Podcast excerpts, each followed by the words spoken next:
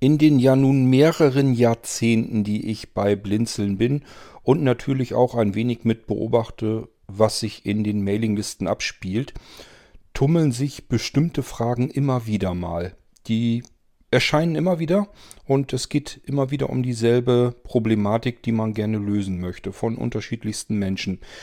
Man ist auf der Suche nach blind gut bedienbaren Geräten. Und zwar dann vor allem natürlich im Haushalt. Ich äh, habe Waschmaschinen und Wäschetrockner im Kopf, aber auch in der Erinnerung Kaffeevollautomaten, Mikrowellen, Elektroherde und anderes. Das ist genau der Bereich, auf den sich der Robert spezialisiert hat. Und er hat sein Angebot jetzt nochmal wieder erweitert. Das wird er so Stück für Stück auch weiterhin tun, um uns irgendwann zu ermöglichen, dass wir in unserem Haushalt überall alle Geräte ganz normal kaufen können und sie entweder selbst umrüsten können, damit wir sie sehbehindert blind wieder perfekt und zuverlässig bedienen können, oder aber wir bestellen bei ihm gleich fertig umgerüstete Geräte. Der ganze Bereich ist jetzt abermals erweitert worden. Robert hat jetzt mehrere Mikrowellen mit im Sortiment aufgenommen und äh, auch entsprechende Umrüstkits, falls wir selber unsere Mikrowellen umrüsten möchten. Hier in dieser Episode stellt er uns erstmal das Ganze als Bereich vor und die Umrüstkits und er hat aber auch noch eine Kaufberatung für eine Severin Mikrowelle. Die hören wir uns dann in einer weiteren Episode an. Ich überlasse euren Ohren jetzt erstmal wieder Robert und äh, er wird euch ein bisschen was erzählen über Mikrowellen, die sehbehindert blind perfekt bedienbar sind. Musik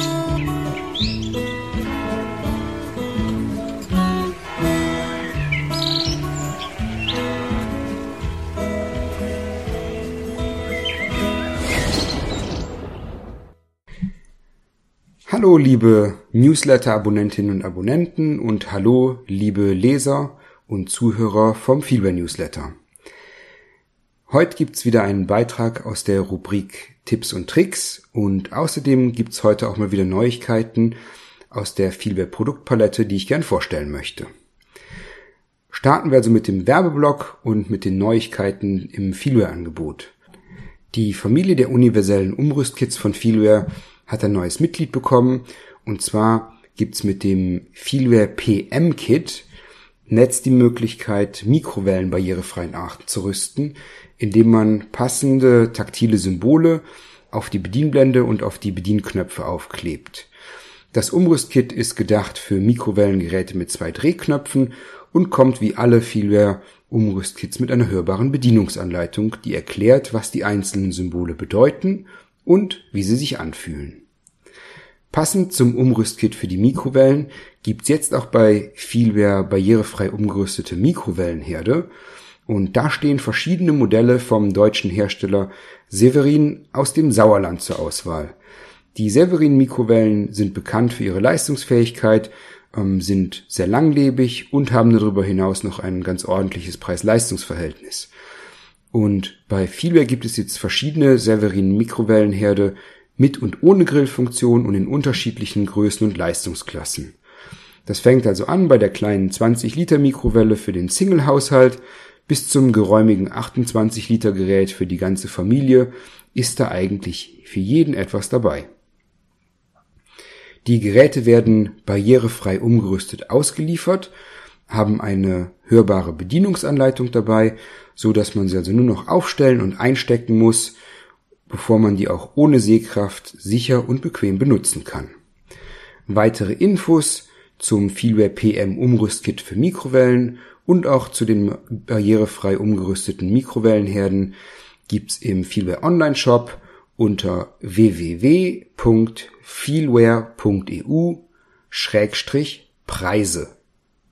So, jetzt haben wir den Werbeblock hinter uns und machen weiter mit dem Thema Tipps und Tricks für den Haushalt. Eine Herausforderung als Koch ohne Sehkraft, die mir in meiner Arbeit immer wieder begegnet, ist die Positionierung von Töpfen und Pfannen auf dem Kochfeld. Bei einem Kochfeld mit gusseisernen Kochplatten ist das ganz einfach. Die Platten sind erhaben und sehr gut fühlbar und Wenn der Topf nicht richtig da drauf steht, kann man das ganz einfach fühlen, weil der Topf kippelt und der Boden von dem Topf in der Luft hängt, weil er eben nicht auf der Kochplatte steht. Wenn man jetzt ein Glaskeramik-Kochfeld hat, ist das nicht so einfach möglich, weil das gesamte Kochfeld eben ist und der Topf mit dem gesamten ähm, Boden eben auf dem, auf dem Kochfeld aufliegt. Da ist es ziemlich schwer zu bemerken, ist der Topf jetzt richtig positioniert oder steht er neben der Kochstelle. Wenn der Topf oder die Pfanne dann versehentlich neben die Kochstelle gestellt wurde, kann man im Zweifel ziemlich lange warten, bis der Topf und das Essen da drin warm wird. Jetzt mag der ein oder andere sagen, dass so ein gutes altes Kochfeld mit gusseisernen Platten doch schon was Feines ist und der ganze neumodische Glaskram nichts taugt. Tatsächlich treffe ich hin und wieder Menschen, die ganz froh sind, noch ein, Koch, noch ein Kochfeld mit Gussplatten zu besitzen und Sorgen haben, ähm, wie sie denn kochen sollen, wenn das gute Stück irgendwann mal kaputt geht. Die Sorge, dass es sowas nicht mehr zu kaufen gibt, ist allerdings unberechtigt. Erstens gibt's noch nach wie vor Plattenkochfelder und es gibt sogar autarke Modelle mit Drehknopfbedienung, die man für kleines Geld kaufen kann. Allerdings empfehle ich die nicht, weil ein Kochfeld aus Glaskeramik einem Plattenkochfeld in Bezug auf Komfort und Sicherheit um Längen überlegen ist. Außerdem gibt's verschiedene Kniffe und Tricks, wie man die Töpfe und Pfannen zielsicher auf der Kochstelle aus Glaskeramik positionieren kann. Und einige dieser Tricks habe ich in den vergangenen Monaten zusammengetragen und möchte euch jetzt vorstellen. Wie immer bei den Tipps und Tricks hierbei vielmehr ist zu bedenken, dass ich ähm, ein sehender Mensch bin und deswegen eher als Beobachter und Sammler zu verstehen bin, weil ich die Kniffe natürlich nicht selber nutze, wenn ich am Herd stehe und koche. Fangen wir mit den Positioniertricks an, die keine Hilfsmittel benötigen.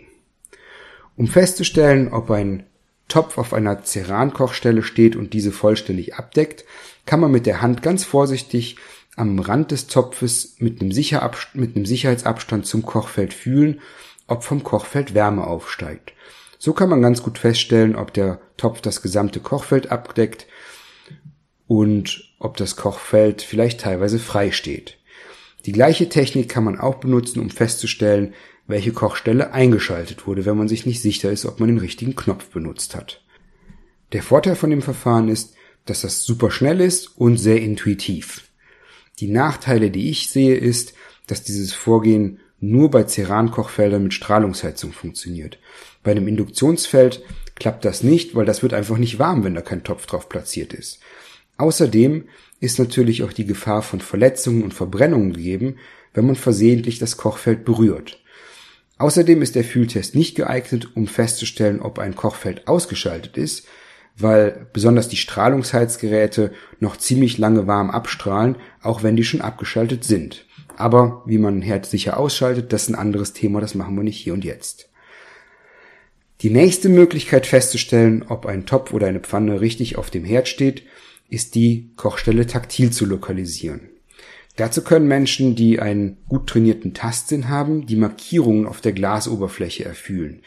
Die sind bei manchen Kochfeldern kreisrund und als Linie oder Doppellinie um die Kochzone angebracht. Es gibt auch Hersteller wie zum Beispiel die ähm, Jungs von Miele, die bringen solche flächigen Markierungen auf ihre Kochzonen und wenn man diese flächigen Markierungen anfasst, dann fühlen die sich anders rau an. Also diese Markierungen bei Miele her, die sind ein bisschen rauer als die Glasoberfläche selber und so kann man die Kochstelle ganz gut von dem nicht beheizten ähm, Kochfeldteil unterscheiden. Die Vorgehensweise ist ziemlich schnell und funktioniert auch sehr zuverlässig für Menschen mit einem guten Tastsinn. Der Nachteil hier ist aus meiner Sicht, dass das Berühren von der Kochfeldoberfläche ähm, meistens nur zu Beginn des Kochens möglich und sinnvoll ist. Wenn das Kochfeld nämlich erstmal aufgeheizt ist, fasst man das besser nicht an, weil man sich dabei schwere Verbrennungen an den Fingerkuppen holen kann. Und ähm, davon wird das Tastempfinden auch nicht besser. Ein Verfahren, das ich kennengelernt habe, das mich besonders beeindruckt hat, möchte ich auch noch vorstellen. Ich habe ein paar wenige Menschen kennengelernt, die machen sich den Umstand zunutze, dass ein Topfboden, wenn man ihn auf dem Herd erwärmt, seine Form verändert, weil sich das Metall von dem Topf ausdehnt. Wenn man jetzt also einen Topfboden gleichmäßig erwärmt, dann ändert sich die Geometrie von dem Topfboden und damit auch die Auflagefläche von dem Topfboden auf dem Kochfeld. Und ich habe einige Menschen getroffen, die können ähm, das wahrnehmen, indem die den Topf ein wenig hin und her bewegen und so die veränderte Auflage von dem Topf auf dem Kochfeld erfassen können. Wenn der Topf dann eben nicht richtig auf dem Kochfeld steht, dann fühlt sich das wohl beim Gleiten ähm, etwas unterschiedlich an, wie wenn der Topfboden gleichmäßig erwärmt ist. Und ich habe das Phänomen natürlich noch nie selbst wahrgenommen und war erstmal sehr erstaunt, als ich das zum ersten Mal gehört habe. Als ich die Vorgehensweise dann aber von verschiedenen Menschen erklärt bekam, ähm, habe ich dann gemerkt, da könnte tatsächlich es dran sein. Und aus technischer Sicht ist das absolut plausibel. Und ein tolles Beispiel dafür aus meiner Sicht, welche sensorischen Fähigkeiten Menschen ähm, besitzen und ausbilden können, wenn die sich damit auseinandersetzen und eben so begabt sind. Leider ist aber diese Sensibilität nicht allen Menschen gegeben und ich kann mir auch gut vorstellen, ohne dass ich das überprüft habe, dass der Effekt ähm, bei verschiedenen Kombinationen von Töpfen und Herden unterschiedlich stark ausgeprägt ist. Das heißt also, vielleicht klappt das bei dem einen Herd mit dem einen Topf ganz gut, aber ähm, vielleicht klappt das auch bei anderen Kombinationen weniger gut. Kommen wir als nächstes zu den Positioniertricks, zu denen man Hilfsmittel benötigt. Um die Lage von der Kochzone, also von der Kochstelle und dem Kochgeschirr auf dem Kochfeld taktil zu erfassen, kann man sich auch mit Schablonen helfen. Selbstgebaute Schablonen können zum Beispiel ähm, Zuschnitte von einem geeigneten flachen Material sein, das als rechtwinkliges Dreieck zugeschnitten ist. Und die rechtwinklige Ecke wird dabei in die Ecke von dem Kochfeld gelegt und das Dreieck muss dann genau die richtige Größe haben, damit die lange Seite des Dreiecks den Rand der Kochstelle in der jeweiligen Ecke vom Kochfeld berührt. Wenn man das also mit den Worten der Geometrie beschreibt, dann ist die Hypotenuse von dem Dreieck gleichzeitig eine Tangente zum Umfang der Kochstelle. Ja, ganz langsam nochmal zum Mitschreiben. Ähm, die Hypotenuse von dem rechtwinkligen Dreieck, das in der Ecke vom Kochfeld liegt, ist die Tangente zum Umfang von der Kochstelle. Und mit dieser Begrenzung, mit dieser taktilen Begrenzung von der Kochzone zur Ecke hin, lässt sich also ein Topf, der gut auf die, der vom Durchmesser her gut auf die Kochstelle passt, ziemlich sicher positionieren. Und eine verbesserte Version von dieser Idee bietet die Firma Iratec, die Schablonen herstellt, mit denen man Kochgeschirr auf den Kochplatten positionieren kann, indem man die Ecken des Kochfeldes als Referenzpunkte nutzt. Den Vorteil in diesem Verfahren sehe ich da drin, dass man mit diesen Positionierhilfen, egal ob gekauft oder selbst gebaut, die Positionierung von Töpfen sicher und zielgerichtet hinbekommt.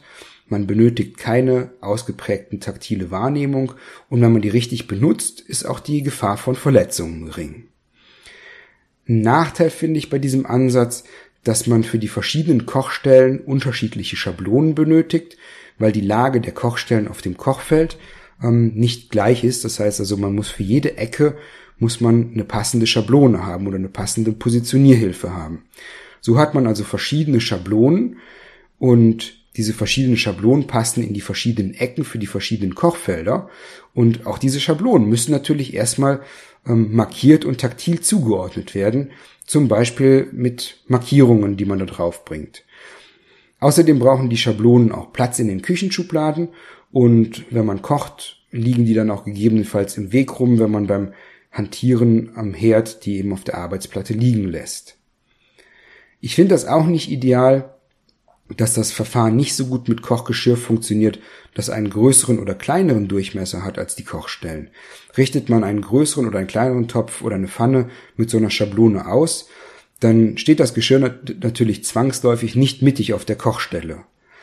Außerdem erfordern die Schablonen die bis an die Kochstelle heranreichen, die Disziplin, dass man sie nach der Positionierung wieder vom Kochfeld runternimmt, weil die sich ansonsten eben stark erhitzen können und dabei Schaden nehmen können oder womöglich noch viel schlimmer eine Gefahr darstellen, wenn die zum Beispiel anfangen zu brennen, wenn man die versehentlich auf dem Kochfeld liegen lässt.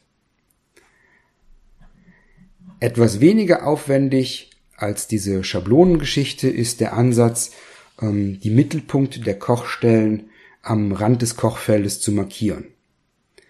Dazu bringt man am Rand des Kochfeldes, zum Beispiel an der umlaufenden Blechkante von einem Kochfeld, eine Markierung an, die genau auf der Höhe des Mittelpunktes der Kochstelle liegt. Um die Lage des Mittelpunktes der Kochstelle eindeutig zu markieren, benötigt man also je eine Markierung an den zwei Kanten des Kochfeldes, die in der Nähe von der Kochstelle sind. Um nochmal die Worte der Geometrie zu nutzen, der Mittelpunkt des Kochfeldes wird jeweils an der Kante des Kochfeldes markiert, indem man die Lotrechte von der Kochfeldkante nutzt, die den, Met die den Mittelpunkt der Kochstelle schneidet.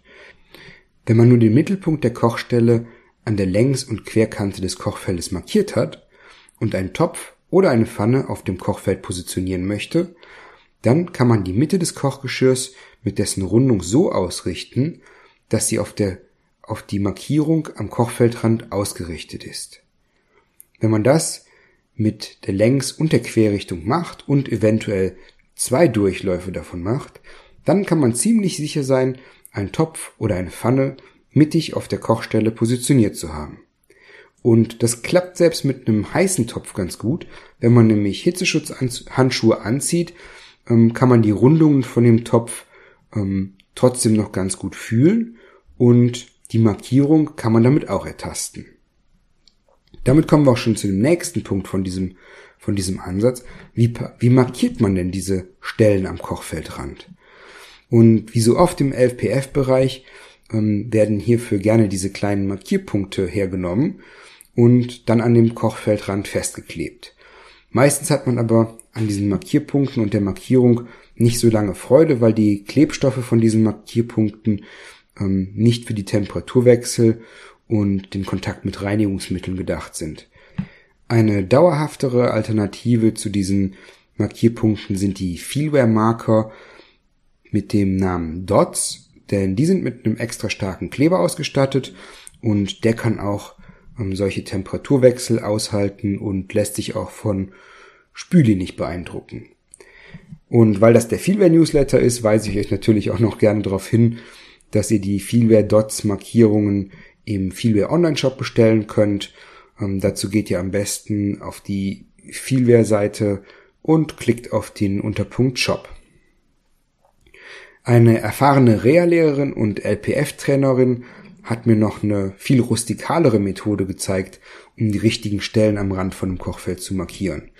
Die hat nämlich kurzerhand einen Hammer genommen und hat an den richtigen Stellen Beulen in den Metallrahmen gehauen. Das ist ziemlich simpel, dauerhaft haltbar und auch konkurrenzlos günstig, wenn man dabei nicht die Glasplatte zerbricht. Also nochmal hier an der Stelle, ähm, es gibt Menschen, die hauen sich Beulen in ihre Kochfeldränder, um die Stellen zu markieren. Aber ich empfehle das nicht, denn dabei kann so eine Glasplatte auch zerbrechen und dann wird's teuer, dann muss man nämlich einen neuen Herd kaufen. Abgesehen von den Beulen ist der Ansatz allerdings, die Mittelpunkte von den Kochstellen am Rand von dem Kochfeld zu markieren, um die Töpfe dann mit ihrer Rundung darin auszurichten, mein persönlicher Favorit.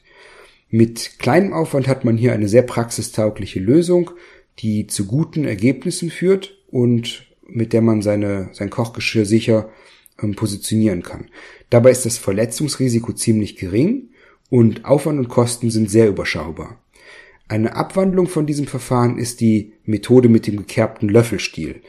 Dazu wird der Abstand vom Kochfeldrand zum, ähm, zu der Kante von einer Kochstelle mit einer kleinen Kerbe im Stiel von einem Kochlöffel markiert. Mit diesem Referenzmaßstab lassen sich Töpfe auch ganz gut platzieren, aber leider sind die Abstände nicht immer ganz gleich, so dass man mehrere Kerben oder mehrere Kochlöffel benötigt was wiederum das Auswendiglernen erforderlich macht, welches Maß oder welchen Löffel man für welche Kochstelle benutzen muss. Kennt ihr noch andere Tipps und Tricks, wie man seine Töpfe und Pfannen auf dem Herd positionieren kann? Oder gibt es vielleicht andere Bereiche aus dem ähm, aus dem Gebiet der lebenspraktischen Fähigkeiten, über die ihr gerne mal hier im Newsletter lesen und hören würdet?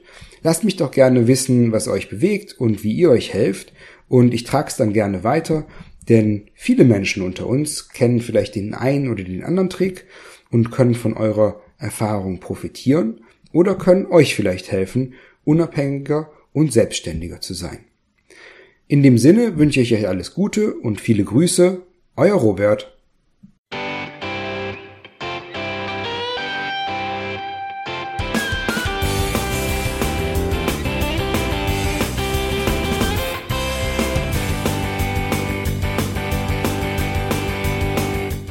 Das war Irgendwasser von Blinzeln.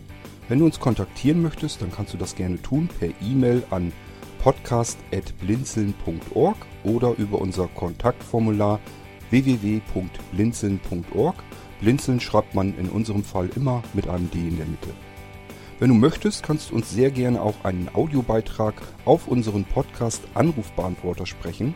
Der hat in Deutschland die Telefonnummer 05165 439 461. Und wenn du uns aus dem Ausland anrufen möchtest, dann ersetze einfach die erste 0 gegen die 0049 für Deutschland.